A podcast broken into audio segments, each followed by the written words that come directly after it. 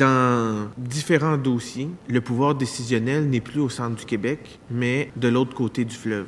C'est le même gouvernement, Monsieur le Président, qui a fermé la CRI, qui a fermé le Forum jeunesse. C'est le même gouvernement, Monsieur le Président, qui n'a pas de politique économique régionale efficace. C'est la seule région au Québec hein, qui n'a pas son propre CI3S ou dans ce cas-ci le son CIUS.